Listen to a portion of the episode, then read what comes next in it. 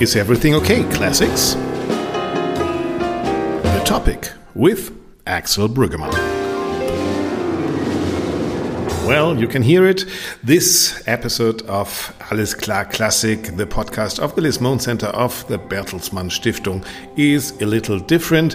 And let me first of all welcome our German listeners. Ihr merkt schon, alles ist ein bisschen anders in dieser Ausgabe, denn wir sind mehr oder weniger live aus Gütersloh von den Masterclasses des Neue Stimmenwettbewerbs des Lisbon Centers der Bertelsmann Stiftung. Und weil diese Masterclasses wahnsinnig international sind, wechseln wir jetzt wieder ins Englische. Nächste Woche, wie gewohnt, Freitag um 15 Uhr sprechen Doro und ich wieder ganz normal auf Deutsch. Well, welcome again to this special edition of Alles Klar Classic. Neue Stimmen at Gütersloh is one of the world's leading singing competitions, and at this time we are having master classes. So, everything in this podcast is about singing, voice development, how to create a role, how to get rid of fear, and find perspectives for singers. For that, we have got great interview partners. We will be talking to the singer whisperer, the body coach John Norris. We will talk to the performance psychologist Ralph Strehle. And we will be chatting with the soprano Annette Dasch. And of course, you will get to know the singers of the Neue Stimmen competition in Gütersloh. I would say, here we go. Singing always is a question of psychology as well. Ralph Strehle is a performance psychologist and helps singers to get the mind straight to get out straight tones. On Thursday, we first had a 10 kilometer run with Annette Dasch and Ralph, and afterwards, I interviewed him. So, in this workshop, what what are you actually doing with the singers and how do they react? They react in different ways, for sure. And that's why we have an individual approach to the artists and the artist's needs. But for me, it's important coming from a point of view of motivation. What, what motivates young singers today to actually sing and perform? Why would you want to stand in front of a thousand or two thousand people and sing? And uh, there has to be something inside that is more than just I want to do it. There needs to be a, a kind of urge, a desire to to perform. And my question is always that desire. Where does it come from? And that's a question of motivation. What is the answer they are giving? Are they conscious about the motivation, or do you have to work on their motivation with them? I have to first of all find out what type of motivation they have, and it's it, in a let's say um, basic sense. You can be extrinsically motivated or intrinsically motivated. In fact, there are like seven different or six different types of motivation, but these are the, the extreme ones. Externally motivated would be they, they perform because they, they want recognition, they want applause, they want to be, yeah, they want to be approved. Hmm? And uh, intrinsic motivation would be they do it because that desire is lodged in something like a desire to communicate, a desire to share something, uh, a desire to to communicate and by doing so create a community with the audience the dialogue, huh? dialogue. this is interesting because when i did the masterclass on public relation lots of them said uh, because i said what, what story do you want to tell and they told me yeah I sing because it's a kind of therapy for me, or I feel good when I, I singing is my life. Yeah. And I said, yeah, yeah, it's nice for you, but why should people come and listen yeah. to your therapy? Uh, uh, do you have the same experience that very often singers? I mean, for them, of course, it is part of their life and it is great, but this dialogue is not really developed. I like, I like, I like what you say about asking them about a story. And and as a as a coach i obviously listen to their stories okay? And it's a pers- first of all it's a, a story is a, a, way to create an identity. So i need to look at them and from a point of view of what story do they tell themselves about who they are? Working with younger singers that story that they hold is is very um, very attuned towards what they need in terms of technique. And I think that comes from the music conservatoires from so it's perfection it's uh, what, what what what are the words for that? Well it's it's i have to kind of i have to focus on my engine. I have to focus on this basic technique. If i don't have technique i can't communicate. That's the story that they tell themselves. And it is then linked to this uh, has it be perfect? At what stage can i actually say okay well my i need to work on certain aspects of my technique but now i am an artist and i have a responsibility and i take ownership over, over my work. And that's the point when it starts getting interesting because in terms of motivation we say they become integrated in a sense that integrated motivation means they are performing because of values. They're not performing because of technique. of technique or to show technique and say well here's my voice. Isn't it wonderful?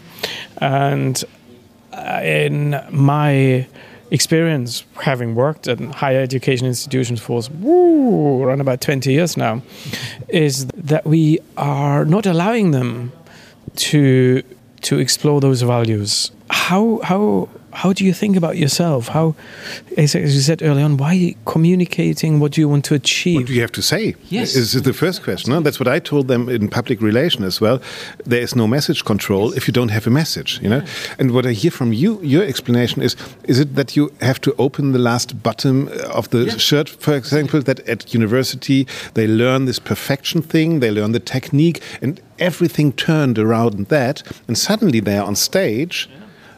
and art has to happen, but art never happens just with technique?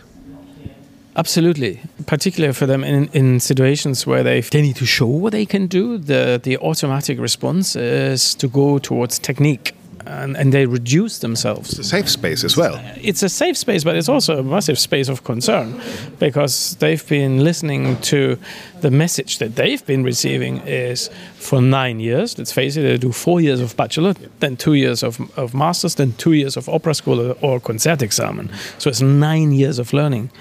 Uh, nine years of perfection. Of nine years of, of often just focused on technique.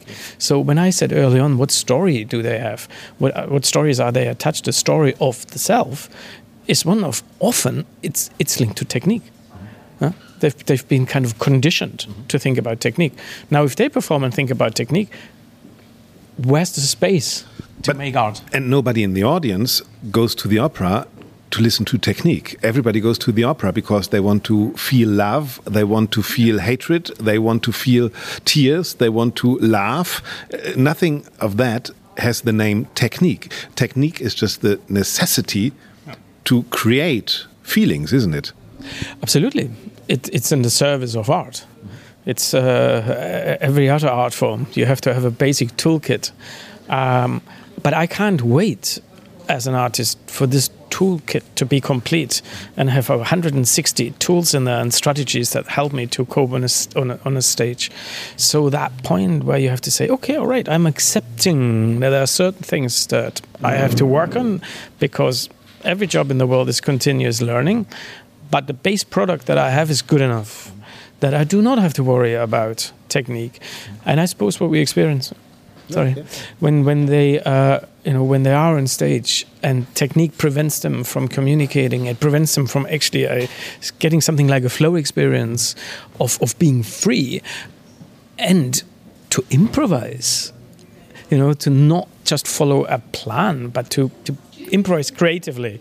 I like this picture of the toolkit as well. If you have a toolkit at one point you have to start building a house because it's not yeah. it doesn't make sense to just oh it's a nice screwdriver I'm having here. I could do this and this with it. Oh and this this hammer this is really good. But uh, if you don't build the house I mean uh, you know yesterday at dinner last question uh, you you told one story as well that you listen to the recordings or to videos with the singers and ask them to judge on themselves. What happens if you do so inevitably when we I have to listen or watch a, a performance uh, video three times. First time is always I ask them to comment as they watch themselves. And whatever they want to say. Whatever they want to say, inevitably, it tends to be negative. So this, they are geared towards, and that's coming back to what you said about perfectionism, to identifying weaknesses and identifying things that don't work. And again, I think it's a Western concept that we are conditioned to look for the things that are not working. So in the second, the second time we're watching it, I ask them to simply identify what they enjoy about their performance because that's what we need. We need to enjoy what we're doing. And they find that very difficult. It is funny, isn't it? Absolutely. Because they say, I'm living for opera, but they can't see what they actually enjoy yeah. doing it. It's, it's, it's geared towards identifying what's not working, and that's perfectionism. Um, I think this is probably the biggest the biggest threat to being creative is perfectionism, and by perfectionism I mean a maladaptive perfectionism, which is which is linked to some ideal form of here's the ideal singer and I measure myself, and I consistently and always fall short of that ideal. It's unreachable. There's an adaptive perfectionism, which is I have to prepare, I have to know my stuff, I have to have my my arias translated, I have to know what other singers are saying in that language. So this this preparation, this this desire, the context, that can be linked to perfectionism. I have no problem with that. I I do a, a, a, game with them which is called headquarters. So you know, I asked him for the first name, so mine Ralph's, Ralph's headquarters, and I showed him a picture of a headquarters, a big table, and I asked him who's sitting on that table. Inevitably, we say there's there's Mr. or Mrs. Failure, there's you know there's a driver, so you get like those sub personalities. And I asked him, how do they communicate with each other? And who's actually chairing this? Know? Is Mr. Fun sitting there as well? Absolutely. Is Mr. Where's the child, the inner child who wants to have fun and so on? That's very important. And, um, you know, it's then balancing that. I will never get rid of the Mr. Failure, but because it's a part of our. He's important as well. Absolutely. And he's part of our, our psychological makeup, you know.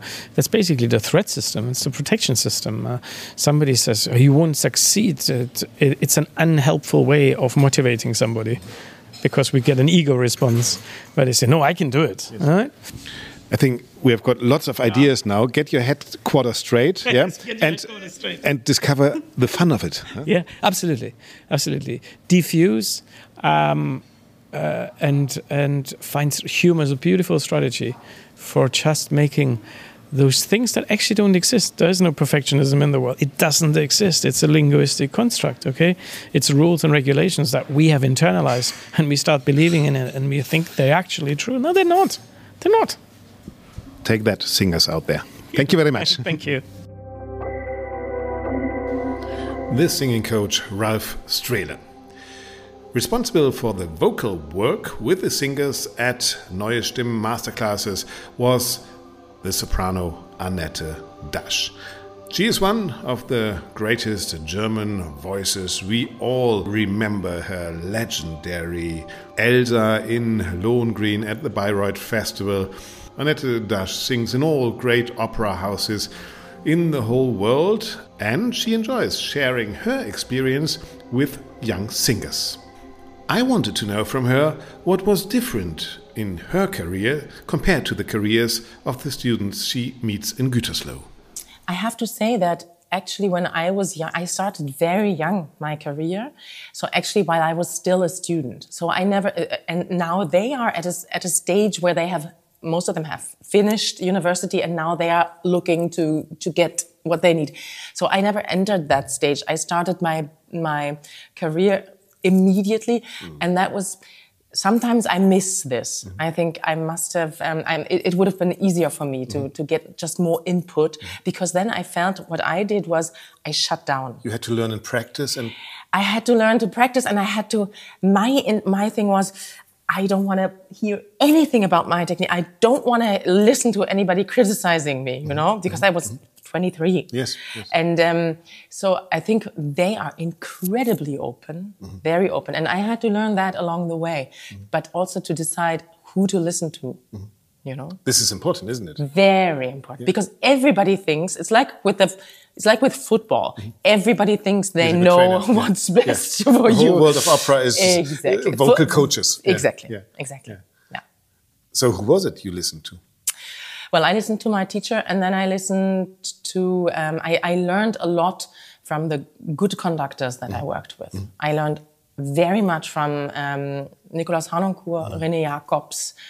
Uh, I learned a lot from Fabio Luisi because he had this um, Italian but also German mm-hmm. thing uh, going on. I, I, worked a lot with him when I was young and I, I really um, learned a lot from him. Yeah. So and then you know there there comes one pianist. You you he comes and plays uh, for a strange rehearsal, and you think. Oh, this is this is something that I hear, and then he says something, or he looks at you in a special way, and you ask, "Could yeah. we make a coaching yeah. together?" And then, yeah, yeah, this is but it's and again it's diffuse. to find the right to people. find the right piece. And sometimes it's just luck. Yeah, it's just luck. Is there something with young singers where you say ah, this is a mistake or this is something they are struggling with, uh, which is so like for everybody the same problem, or is it always individual? Um, I think that this younger generation, they struggle much less than we did with a lot of issues because they are much more open and much more connected. Okay. The world is much smaller now. And I mean, when you talk to them, they go like, yeah, yeah, I've worked with her and her and her in New York so and here and here. Whoever they yes, want. Yeah. So they are much more international, much more open, I think. Um, so that's a good thing. I think the challenges for them is um, there are just much more singers now mm. than there used to be when I started. Less jobs? Less jobs, many more singers from all over the world um, and fit for the job. Mm. So um, I don't know.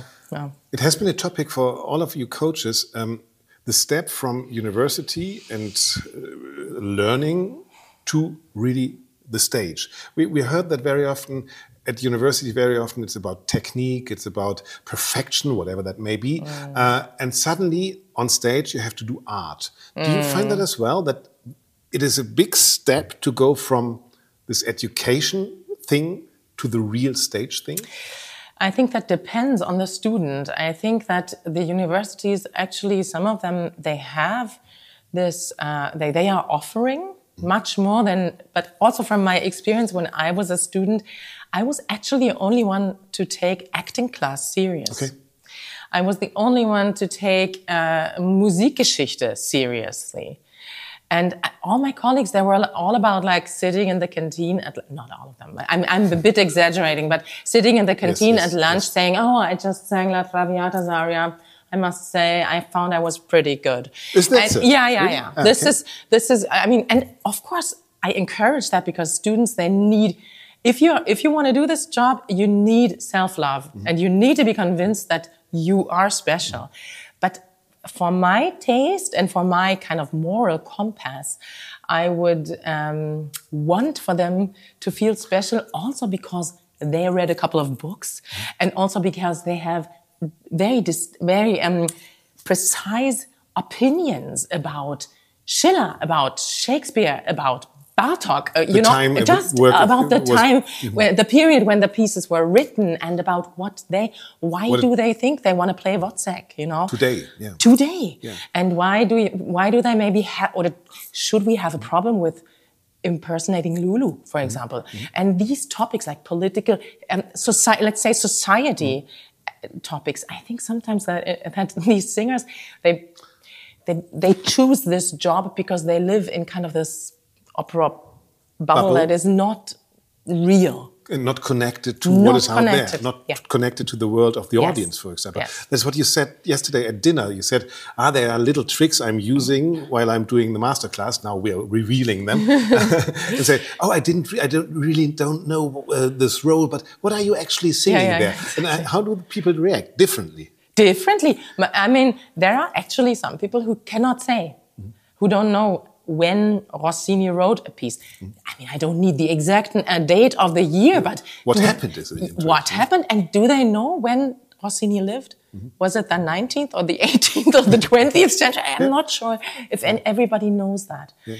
Um, and I think this knowledge and this, because that's also fun. This yes, is fun yeah. knowledge yeah, to really somebody connect. like Anand Kaur who really of enthusiasts course, you of course, that. of course. And actually, all the good artists that you work with.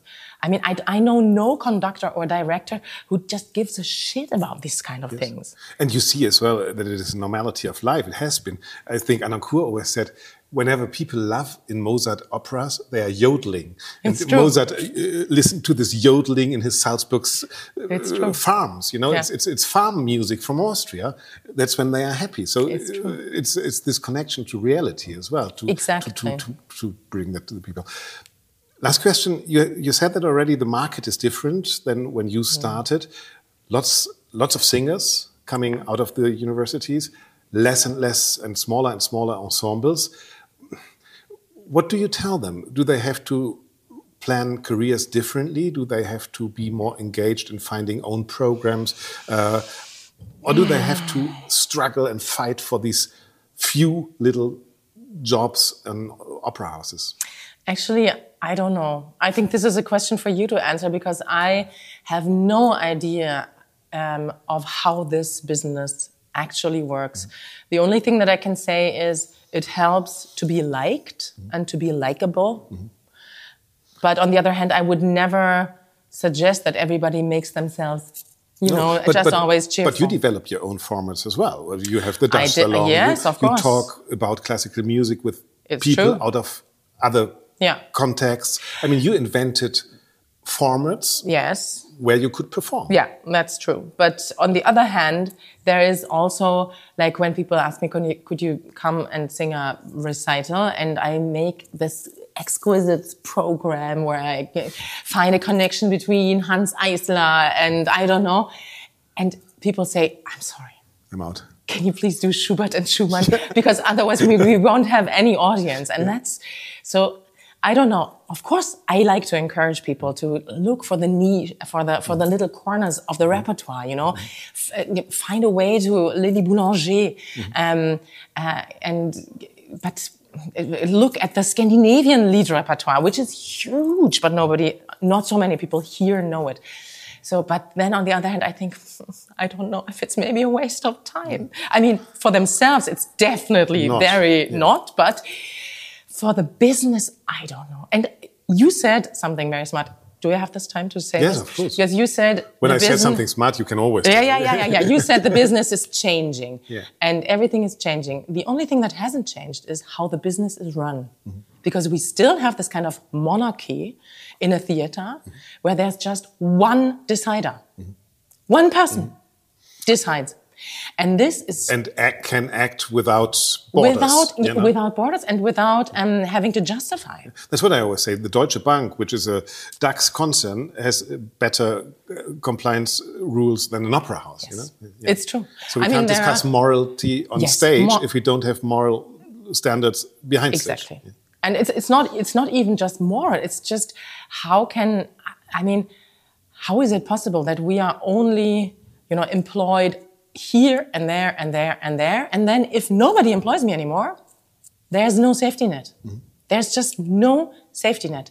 And nobody is in charge. Nobody is responsible for that. Mm-hmm. You know? And I think this, for women who have two children mm-hmm. or three children, they are employed in Dessau, comes a new intendant, fires her. Nobody, and, and now all the freelancing, the, all the freelancing. Now, what does she? What well? is she supposed to do? Yeah. She is 43. Yeah. She has children that are in school. She has I to know. move to another to another city. She has to audition yeah. at that age, and there's and there the system really fails, and it and nothing has changed with that. I'm sorry I to think, say. I think there is a awareness about that, but it is especially with the mothers and perhaps the fathers, and it hasn't arrived at the institutions. But this is so important that we bring that to the institution as well. Yeah. yeah. That we educate the leaders. Yes. Better. Or find better leaders. Find better leaders. Yeah. Educate them. Yeah. yeah. It's all about Lohengrin. uh, thank you, Annette. Thank you. Thank you.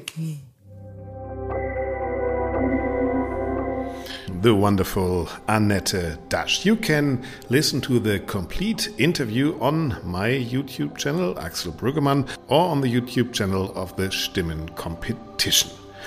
Of course, I was chatting with lots of the singers here in Gütersloh as well, and now you can hear one of my talks with the mezzo soprano Alexandra Urquiola from the United States and the baritone William Desbiens from Canada. First of all, I wanted to know how did they get in contact with the world of opera? When I was eight years old, I was very dramatic as a child, and my mom's a therapist, and she said immediately, We need an outlet for this energy. And so she put me in a summer camp.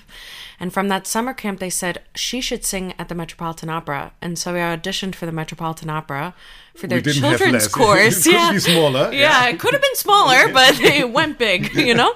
And so I auditioned for the Metropolitan Opera Children's Chorus. And my first experiences with opera were on the main stage there. And I remember being in Carmen and singing the children's chorus, Avec la garde montante, right? And we finished and On stage. on stage, Yeah. on stage And you were eight years old at that time? eight years old, and we uh, charged towards the audience in the Zeffirelli production, and all of a sudden we stopped singing, and the whole audience started clapping, and I looked out into the seats and I saw everyone smiling back at me, and I thought, wow, I I have the power to make a lot of people happy. I I want to do this forever, and you know that's morphed over the past. So it's a 20 year psychology. Exactly. Uh, free ex- psychology exam. Yes, Yeah, okay. exactly. And that over the past 20 years has developed into I I can allow people by being this vessel for something much greater than I am to feel things way beyond our control, way beyond our power. More than happiness, I can make them feel emotions that uh, go beyond words, and uh, you can only feel through the music. And I think that that's a kind of superpower that us as artists have that I can transcend. Should be a Marvel hero. Yes. The opera singer with superpower. This would be cool. That's right. hey, Disney, think about that. Captain yeah. Opera. Yeah, Captain Opera. Cool. Yeah, very good. Very good. Uh, yeah, opera woman. Yeah, good, good. It's good, good, good. one. So it was uh, basically the initial moment. It was yourself being on stage. Yes, So- that's yeah, right. Okay. How was it with you? Well, for the role model, um, Yeah. Yes. my father was an opera singer. Okay. So he always sang in the house from, I would say, ever since I was born. Uh, he would go away a lot to try and work at Indiana. He was freelance as well. He's tried. So you He were yes, he tried. Grew, grew up in Canada, and and your, when your father was home, he was singing. Yeah, yeah. Sometimes he would go. Uh, he went to Sarasota, um, but in the end, you know, family life is very difficult, and it's a very difficult profession. So he's decided uh, to quit singing, but he never stopped singing. So I kept I kept hearing him throughout my life, and I hated it. I hated him practicing because there's nothing worse than someone practicing the same phrase 700 times. And you're very young so you you catch it quickly. He doesn't. He, it takes him a little bit longer. So you got the phrase after the third one but he's going again and again. Also you don't understand that he's working on technique he's working on phrasing. You just understand notes and words and you think it's easy. Why why you keep repeating Okay, take me with you. Uh, Your father quit because of family life, because of private uh, situations, and then you said, "I want to become an opera singer." What did he say then? Well, um, I would, when people would ask me when I was young, would you ever want to be an opera singer like your father? I would always say, who would want to do a job that doesn't pay, that doesn't have financial security? and that's age nine, Wow. eight. So it couldn't be di- more different than you, Alexandra. So, uh, and I thought the same when you were talking. So, no, in the end, uh, I was forced into taking one year. I think I was probably 16 or 17 at the time of music in uh, high school. Forced by your parents. No, forced by, By the school, school, because okay. they stopped giving us uh, drama Okay. because we were too rowdy. so, um, So psychology as well. There's yeah, a okay. theme here. okay, there we see that opera singers are not the most easy people. Okay. yeah, we were Okay. all the all the, Yeah, the whole okay. group was too rowdy. So then I chose music because I told myself, well, my father has a conservatory, um, you know, education. If I need help, he will help me, and I will get good grades, and then I'll be able to go in further studies. Uh, they gave me a tuba. After three days, I said, No, I don't think I can do this. So, how about singing? So, I knew I had a good ear and a good feeling, but I never really sang, never really, you know, I sang for fun. Right. I did voices. Uh, but then I asked, Could we sing? Could we have a voice teacher? And they didn't have one at the time, but they hired one. And Your father. No, no, no. no, no, no, no, no. no. Uh, actually, the, the, um, daughter-in-law of the principal at the time, Aha. she was a singer and uh, teacher, and uh, well, Don't go into details. no, that's all. Uh, and yeah, they gave me Caro mio ben. They gave me um, Schubert's Ave Maria, and I was hooked instantly. It was not so much at first the music I couldn't understand by listening, but once I did it and sang it, and then I learned how to appreciate it, that I really I didn't want to do anything else. And to come back to your question, how did he react to this? He told me, William, you know how difficult this is. You know it's a very difficult job. You've seen me. Are you sure this is what you want to do? And I said, I couldn't be more sure. And he said, Okay, I'll help you. How is that? If you know that you enter this opera market, and especially if you are based in New York, two two weeks ago in our podcast we had Peter Gelb, who said, uh, uh, "Well, we slept for 50 years, and now we have the result that nobody is really hooked to Yes. what we call opera." Il Trovatore is sold out one third. Um, uh, so we, we, we have to find a new audience. We have to develop a new repertoire. We really are an art in crisis, he said. Uh, and now you want to enter this art in crisis. And uh, William, you have said it already. You saw that with your father. It's not a paying off profession, at least not in the beginning, and for probably 85% of people who are in opera business. Are you sometimes, uh, Alexandra, afraid as well? That's a great question. I think that if you care, you have fear. If you care, there's there's something to lose. There's something to gain, obviously, but there's something to lose. And you know, you see someone like Peter Gelb, who you were speaking of, and how the Met has transformed their season. They've decided to only start with contemporary works because they see that it's packing the houses. They've started to Dead Man Walking now. Dead Man Walking, yeah, a mm. fabulous opera. Jake Heggie, I'm okay, thank you. You want some water? I'm No. all right, thank Okay. you. Uh, doing Dead Man Walking, for example, going to Sing Sing, reaching out to the prisoners, and Mm-hmm. Exactly, that's and what he taught. t- yeah. said as well that they go into exactly this kind of death row outreach is prisons. is critical for for showing people that opera isn't just an elite thing. And also now they're starting to reflect the society that they serve. You see how they've done now two operas by Terence Blanchard Right. right, they just did fire shut up in my bones last year. Charles blow is a new york times Yeah. bestseller. So you have someone in the city a representative of the city. You have the black community which is huge in the united Mm-hmm. states. And now they're they're uh, doing malcolm x as well. I mean they're they're really trying to serve their And community. you have your fellow countryman uh, Nézet-Séguin, who Yes. is kind of approaches to a complete different kind of Mm-hmm. uh, group as well, huh, with this outgoing and outreaching character. Yeah, but the question again, Alexandra, what are your fears if you say if you I care of course I fear. Can you describe it? Is it not to earn money with it? Is it not to be good enough? Is it what what what what what kind of fear is it? And how do you overcome it great question Again, yeah, Great yeah, question, I'm yes. such a good interviewer. You are. unbelievable, unbelievable. Yeah. Uh, I would say that as young artists, we have this insurmountable pressure of we want to play these iconic roles. For example, I told the story that I sang Carmen in the children's course when I was eight years old. This year now, 20 years later, I the sing my first Carmen. Yeah. And I'm. What did you say to the children what did I say to Yeah. the children? Uh, in the uh, choir? In the choir. Did you tell them your story? oh, absolutely. Are Yeah. you kidding? yeah, because it's uh, encouraging for them. Isn't yes it? of Yeah, course uh I, I think you know just follow your dreams mm-hmm. is is the overwhelming arch of it all.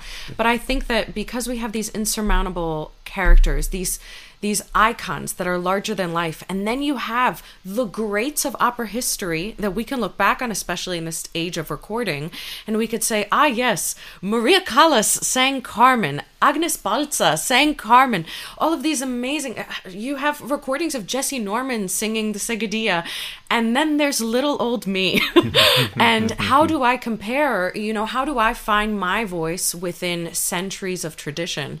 And I think that that can be quite daunting and quite exciting. And it's about reframing your mindset and saying, I, I can be my own Carmen. I can be Alexandra within this story. And uh, isn't that so incredible that I bring to it something that nobody has ever brought to it before, based on the fact that, you know, my parents are Cuban refugees and I grew up in the United States. And who better knows an habanera than, you know, someone with roots from Havana, you know?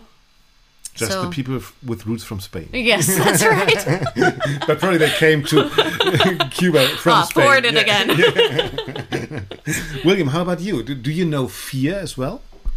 Well, I think any other singers I've talked to, I think we all have this, unless uh, they have incredible um, mental uh, strengthness. I think we all sometimes have this vertigo, this fear. We all start feeling, oh, this is this is difficult. You know, this is we're scared of. Uh, my fears would be, you know, I'm, I would be scared of not making enough money, which is, you know, what my father had to deal with. Uh, not being good enough is also one, and for me especially, uh, not being able to to touch the public as I want to do. So, for example, you know, we always want more. We, I was given a small role last uh, season, two small roles in uh, Der Liebe zu den drei Orangen by Prokofiev, yeah. uh, Farfarello, and uh, Pantalone, which they're quite they're good enough, but they, they were small roles, and I was very happy to have them What houses are we talking about? in Heidelberg. In Heidelberg. Ah, nice one. and I, yeah, I was very happy, and they were splendid. With Elias Grandi, isn't it? Yeah, it was Elias yeah. Yeah, yeah, absolutely. Uh, and so, you know, I was 11 shows and they were quite small roles, but uh, they were quite demanding, but I was very happy. But I would told myself at some point, ah, I wish it was a bigger role. And now this season, I'm doing Figaro in Barbiere di Siviglia in Heidelberg Which is a bigger role. which is a big role. But then it comes with other fears. You know, now you are under the microscope. You and that's what you've always wanted. But now there's pressure, even more pressure, which is it comes with all its challenges, which I really like. It's it's okay to be afraid. It's okay. I think it makes us human and reasonable. Mm-hmm. Some people out there, you know what to do? Go to the opera now. Thank you, too. Thank you so much. Thank you.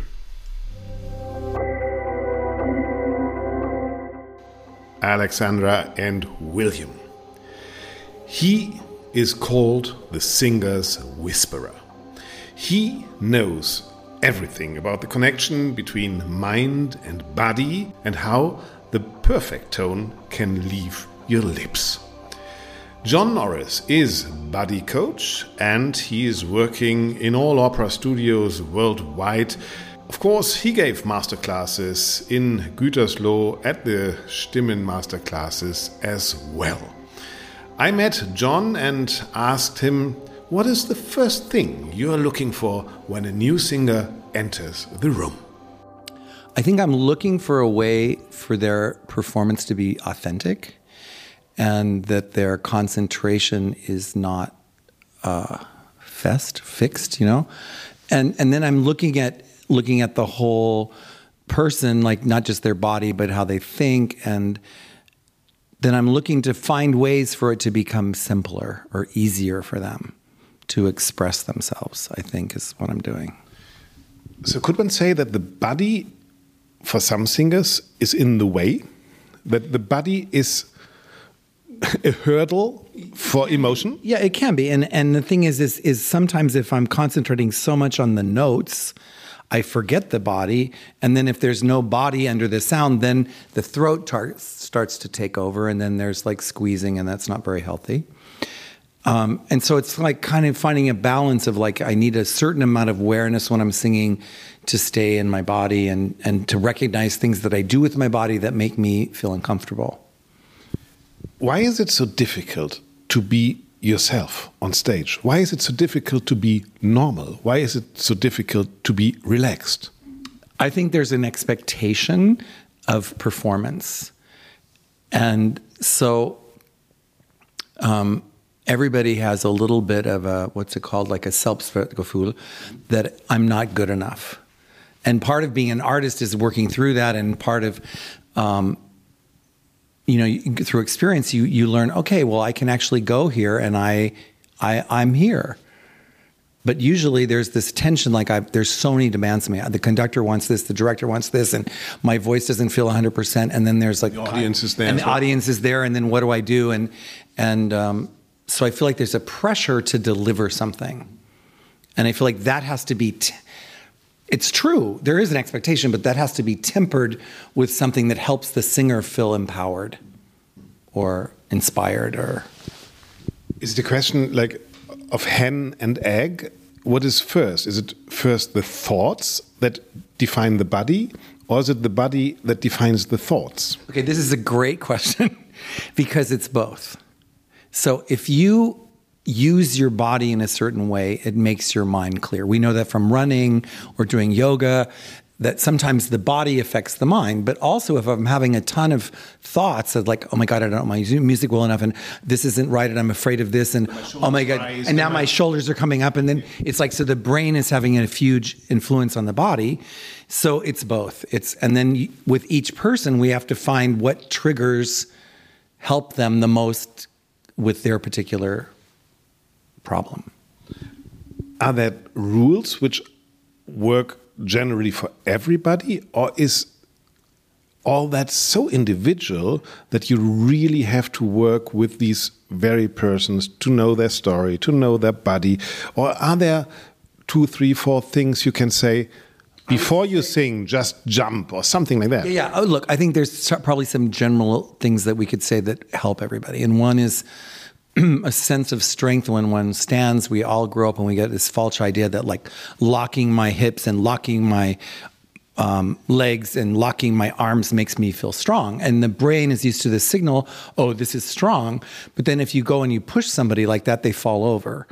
And so just by having your feet on the floor, your knees are a little bit relaxed, that gives you more access to the floor and being grounded. And I think in general, that's something that we could say everybody could use a little bit of that.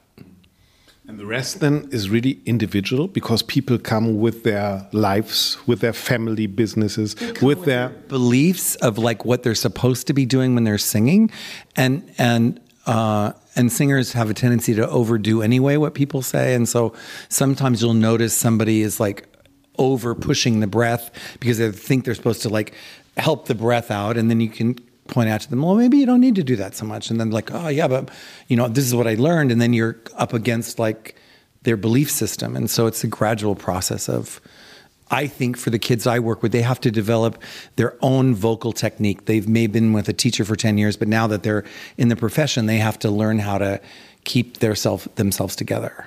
In this podcast, we have been talking to some of the singers, and we have been talking to some of the of you of the masters with the master classes. Um, and one topic was on both sides. It was the step from the academy, from the universities, to the real stage.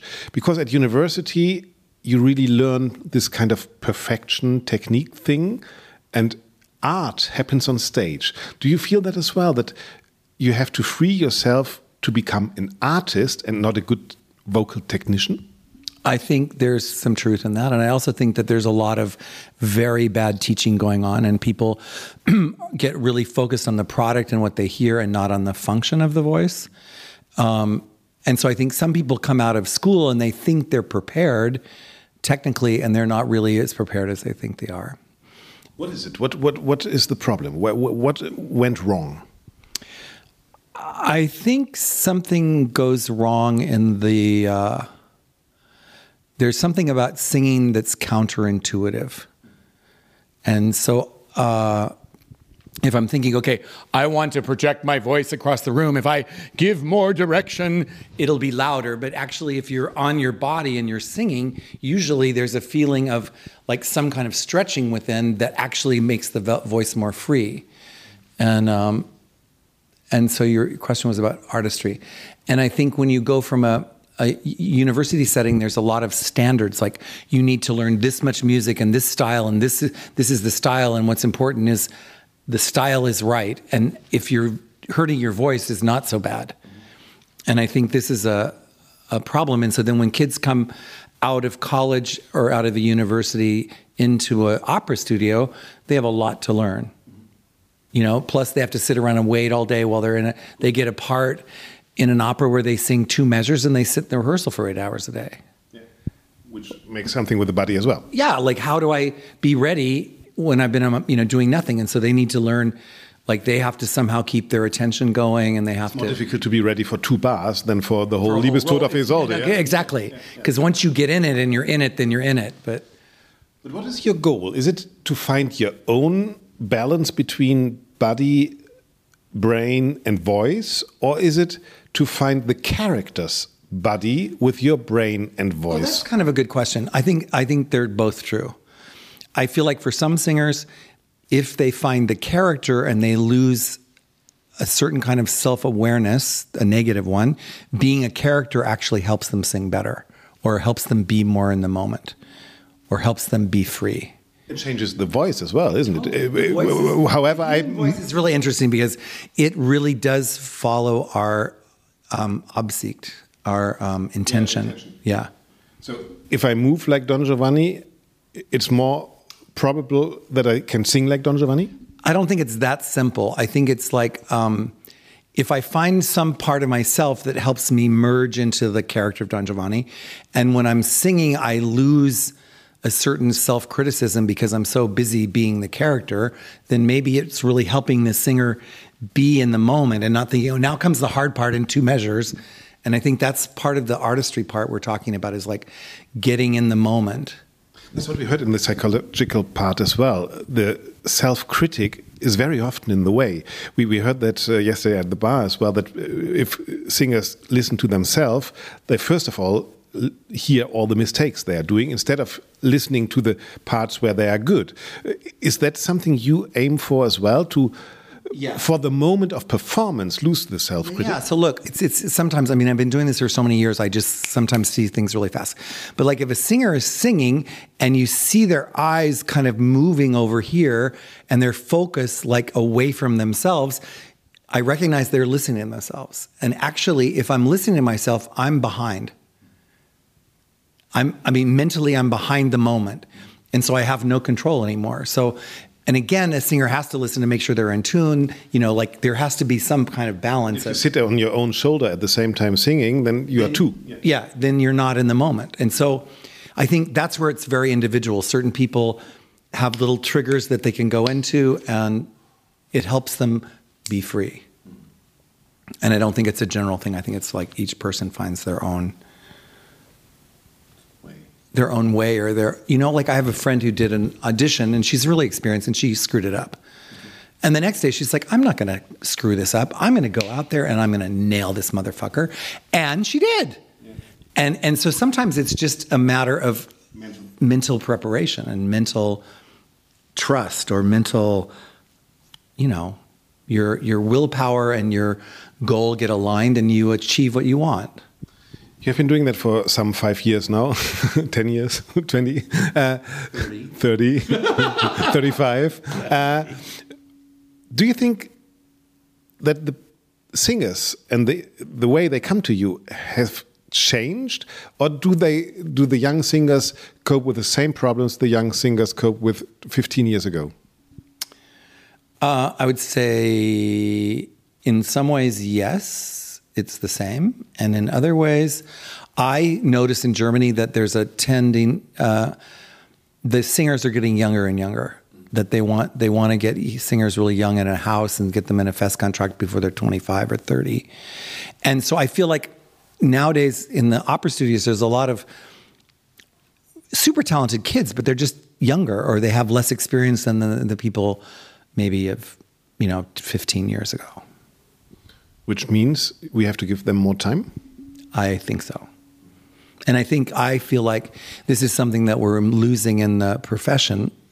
I remember when I lived in Munich in the 80s, I went to see uh, Marriage of Figaro, Wieder Aufnahme. It was a Renner production. It was Colin Davis conducting, and all of these really seasoned, you know, Hermann Prey was the Figaro, um, Margaret Price was the Countess, Alan Titus was. An opera all star team. Yeah. You know, it was like the all star team, but they were all from Ho- Hoyte Sutake. You think these people would never get cast in that because no one thinks it's right. But when you see these artists that are like in their 40s and 50s and convincing you that they can still be Susanna and Figaro, there's something about that that I think our profession is losing. Okay. My last question is Is there a singer where you say, under the perspective I'm looking on singers professionally, this is the role model for everybody? Oh, God. That's a tricky question. If I can think of one singer, okay, Emily D'Angelo comes to my mind a little bit, but I not. But I don't really think like that. But I, but she comes to my mind because she's someone who can be very expressive and she knows her voice really well, and uh, she doesn't push generally. So it's all quite easy, actually. Why do we make a fuss about it? Well, I think it's easy and it's not. You know, it's like it's very weird. But I also feel like when speaking about Emily, she's had the same teacher since she was 18, and, and she lucked out and didn't have 17 teachers and have to unlearn um, something. And so she has, for her age and everything, she has a very solid technique and she's good on stage, and um, it, somehow it works, you know. Thank you very much for giving us all these insights. And what you do with it, you have to see for yourself. But um, I think there were lots of interesting points Yeah, to thank you so look on yourself. It was Thank you very much. Great. Thank you. This was the one and only John Norris. And I would suggest that for the last interview, we go back to the young singers at Stimmen Masterclasses in Gütersloh. I have been talking to the countertenor from the Netherlands, Gerben van der Werf, and to the soprano from the United Kingdom, Stephanie Hershaw. And here is our little chat. So now you are in Gütersloh. Obviously, you are at the beginning of the career of an opera singer. Why do you have to become an opera singer? Why do you want to participate and earn money in a dying art? Well, that's a really good question. Um, I'm known for my good questions. yeah, yeah, it's a very good one. Um, for me, opera is uh, it when I'm singing opera, it's a total uh, full body experience. And I remember when I went to see my first opera, um, it it moved me in a way that no other art form has What done before. It was Turandot. Turandot, it's the At- first at opera. The Royal wow, Opera House. stuff. Yeah, I know, starting at Yeah. the top. And I think it was Lise Lindstrom Okay, who yeah. sang Turandot. And I remember thinking, oh my gosh, the sound of her voice. How does she get, how does she um, communicate her emotion to a huge am- amphitheatre, um, a huge house, and send her voice right to the back of the, you know, I was up in the heavens. Uh, and from that moment on, I thought, wow, this is this is a really Your way. cool art form. Yeah. How was it with you? So yeah, so for me, um, I never had this dream of becoming an opera singer. I sang as a boy, uh, as a boy chorister, and I sort of, I don't want to say by accident, but sort of by Slided accident. into it. quick, yeah, I kind of, I kind of was lured into the, I kind of was drawn to it, maybe attracted by it. I started in university. I studied chemistry and physics, and then you know got a side job in a chorus, and through there I kind of realized maybe I should take it a little bit more seriously. And step by step, um, I kind of felt that I was gonna move in this direction.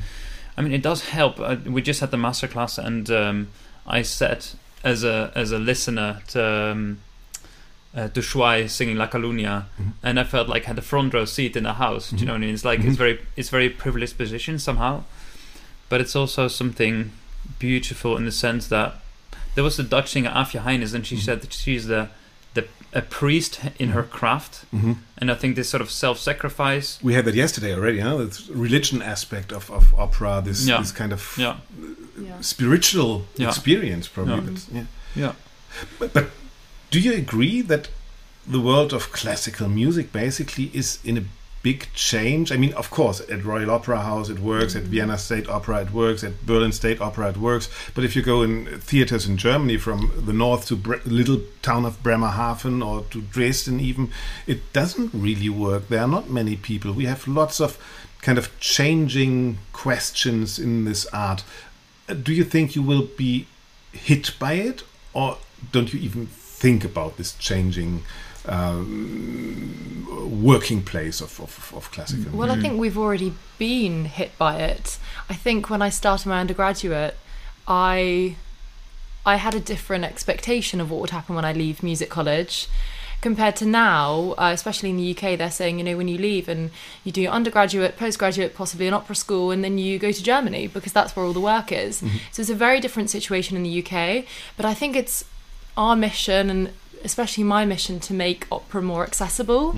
Um, to visit schools, local local um, schools, and maybe singing in the uh, not the original language, but singing in English uh, in the UK to make it more accessible. So- Unfortunately, there as well, uh, English National Opera did it, but it's going to close. Well, this is the problem as well. Yeah. Yes, but Yeah. but I think in the UK there's there's not enough support from from the the government to to fund the arts, Mm. whereas in in Germany it's a different situation.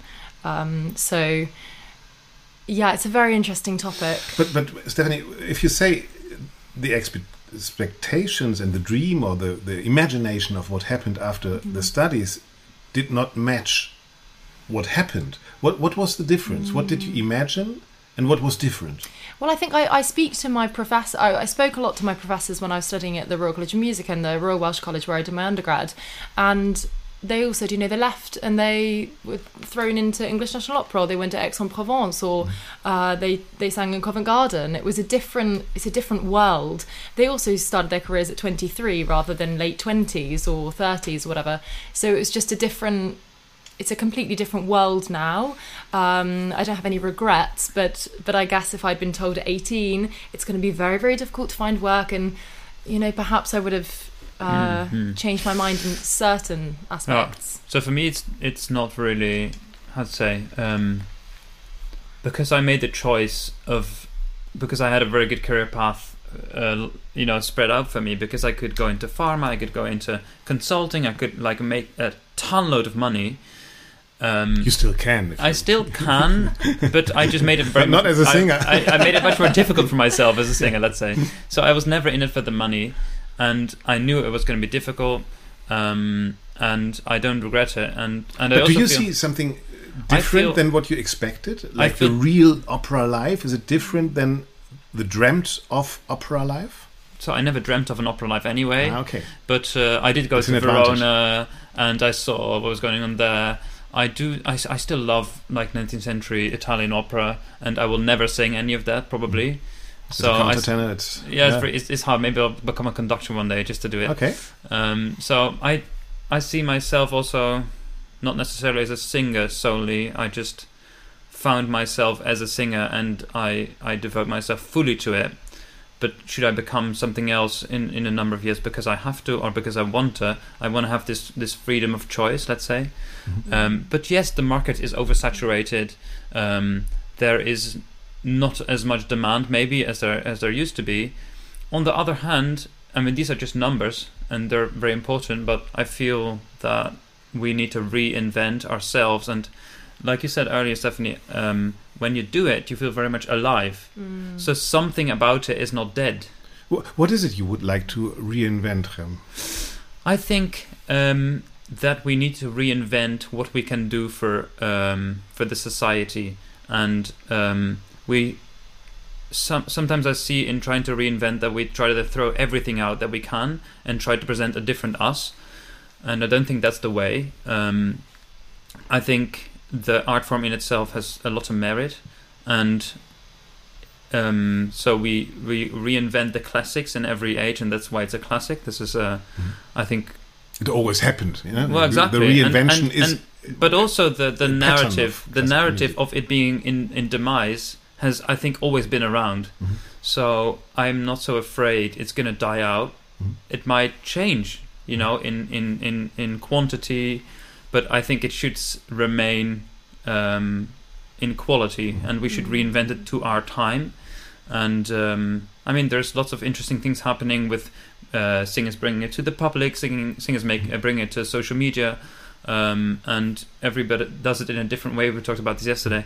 Um, I also don't think it's it's going to die out necessarily. So are you afraid Um, sometimes then? I am a little bit. I'm also I, I would be Uh, afraid. yeah. I mean, I would be Yeah. afraid. I am afraid, as, even as a journalist, because yes, you know. but I think see- what's what's really great actually is like the under 30 schemes or under 35s. Uh, you know, the Garsington Opera have this, and Royal Opera House, and various um, opera houses to make it more accessible. I also think teachers in schools are so vital. I had the most amazing music teacher at at uh, I went to the Abbey School in Reading, and he. Um, he introduced me to Montserrat Caballé or Pavarotti and got me into this world of opera because my family aren't musical at all, and uh, that was a huge thing for me. Um, so I think making it accessible, teaching people about it, or actually just taking someone to go and go to the opera, just sit there and experience it. And, and if it's not your thing, then you can leave and think, okay, maybe I prefer musical theatre or something different. But but you might really be surprised and actually think, wow, this is an incredible experience because it it is a it is a whole experience, isn't it? You mm. have the, the orchestra and the set and the costumes and the lighting, and it's not just about the singing. It's it's a it's a f- it's an art form that has everything. There's also Spectacular. dancing. Exactly. and It's a spectacle. Yeah, yeah. And and there are no microphones, and it's incredible to hear opera well, they're singers. well who hidden are, at least. Yeah. You know, sometimes hidden, yeah, but we don't need to talk about that. But I think it was it was you yesterday who said that uh, when we tried to find headlines for your life as an opera singer, I think it was you as well, Stephanie, who said, "I want to open opera for everybody" or something like that. Well, uh, Yeah. Somebody said it. I don't know. Yeah. Uh, how is your experience in your private lives with friends at school, like not in this opera bubble, but outside the bubble? Do you think people still say, "Wow, she she wants to become opera singer. He wants to become opera singer. That is cool." I think this is what happened 15 years ago. Like with journalists, if I tell people nowadays I'm a journalist, oh, okay, we are, do you earn money actually? Uh, you know, the prestige of the job do you think it's still there or did that change as well I think it is still there. Mm-hmm. I think when whenever I say, you know, if someone asks me, "What do you do as, as a career?" and then I say, "Well, I'm an opera singer, or at least trying to be," and they think, "Oh, wow," you know, they say something that, that's amazing, and the classic line is, "Sing something, sing something for us." Mm-hmm. Yeah, sing something. Actually, quite frustrating because I guess you wouldn't ask an accountant to do some Yeah. equations or accounting. something, you know? yeah, yeah, yeah. Like I'm trying to find an equivalent or a doctor. something for us could Actually, you a please tenor friend of mine just did it, Yeah. and it was amazing. Yeah, you know what? Sometimes you just have to own it. It Yeah, depends on the yeah, yeah. situation. I don't, it? but you know, still. But it but it is difficult and I've had so much so much of my life so far I get in a taxi and they say what do you do? I'm not saying oh you're like Katherine Jenkins or you're a recording artist and uh, Katherine Jenkins is great but she's not an opera singer so I have to kind of explain uh, what an opera singer is and what it involves and people aren't educated in the same way but I think it's different in Germany. I, I think it is. No, I think my neighbors think it's pretty cool, and I'm lucky because you know. Mm-hmm. yeah they- he they better hear me. he better does when we when we moved, I, I, I, I didn't know how, how quickly I should go to the doorbell and say, "Listen, if you hear something, it might be me." Yeah. I had neighbors come up to me and say, "Is your girlfriend in a choir or something?" Because we hear somebody singing. Um, so, and as a countertenor, that's pretty funny. and but then, said no I am my Uh, girlfriend No, this is me. yeah I am my Um, girlfriend but uh, I think there is, in a way, it's good. Maybe also that the. Um, I mean, I love that there is always the the the, the divina, you know, and the the um, the to say the extraordinary. Mm-hmm. the myth as well yeah. Exactly mm-hmm. that it's available, but I think also think for for myself, I'd like to be somebody who is. And we talked about this, and I had to think about it yesterday. Who, who do you want to present? But um, who are you as well? I think I want to be a normal person, and I want to inspire other normal people to do something extraordinary. They mm-hmm. don't have to be extraordinary to be extraordinary. They can be normal and do something extraordinary with their lives. I think that's for me Mm. uh, something nice about it, and that people go and you know see me in the streets and they say, "Oh, wow, I didn't know you were an opera singer," Mhm. you know, and they love it. Mhm. And when they hear something, they they get really interested. And I think through relationships and you know, and just telling people and being very enthusiastic about what you do, I, I think that's actually just think- we can't we can't move the world on our on our own. So I think something that Pavarotti did, which was amazing, was bring opera to the people. That's the classic quote, isn't it? And something like that is is incredible. If you see yourself 10 years older from now, and i- i- if your dreams come, came true, where would you be? yeah. I mean, I'd I'd love to to see myself freelancing in Europe, singing singing opera. Um, for myself, I, I would really love to have a balance between contemporary opera, singing, and, and making pieces, creating roles, creating operas with with uh, composers, with conductors, with you know uh, whatnot, um, bringing contemporary topics uh, to, to an audience and really you know get this this contemporary opera going. In, in the Met, actually, contemporary opera is a big thing, and it, it attracts a lot of people. On the other hand, I think it's what interests me is Orlando is not bad either. no, it's fantastic, and it's a, like uh, Baroque opera is obviously my my other, let's say my other half, and being a complete history geek, I I always I find it dazzling to to realize that over centuries' time you can um, perform music that somebody else has written about a classical time, so two thousand years ago, two hundred fifty years ago, written. We sing it now, um, and so there is there is a whole time span and it, it just when you realize what you're looking at it's just dazzling and it, it's very inspiring also for artists to work on it because there's so many possibilities so in short Stephanie, Mm, if you good close your eyes and go Goodness me. to the future, Well, I always say singing for a li- singing for a living is is the dream. Doing something that I love without having to do anything else to to survive in this world. Um, that's the dream. To be on stage performing, meeting. Um, uh, working with other people that I've I've really wanted to work with for a long time, conductors, directors, other singers, and performing internationally in the major opera houses in, in the world. That's that's my dream.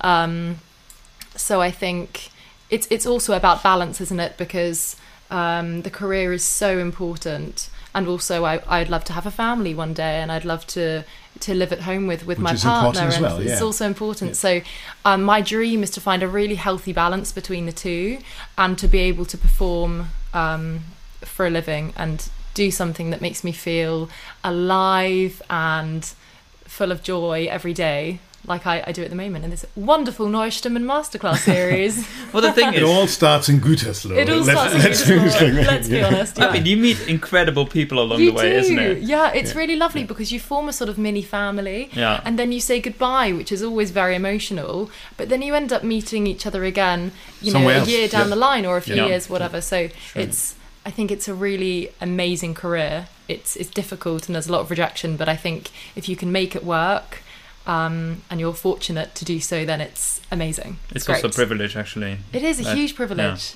It was fun. Thank yes. you too. thanks Thank you. Thank you. Well, this was a long edition of Alles Klar Klassik, the podcast of the Liz Mohn Center of the Bertelsmann Stiftung.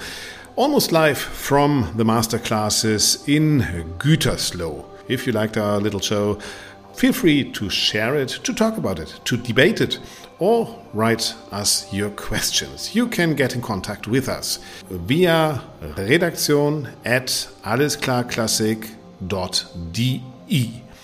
Next week, we will continue then in German again, and of course, with Dorothea Greger, who did such a great job in organizing the whole masterclass week here in Gütersloh. It was lots of work and even more fun. I think this is what singing, what opera, what classical music is all about. All the best. Haltet die Ohren steif. I'm looking forward to next week.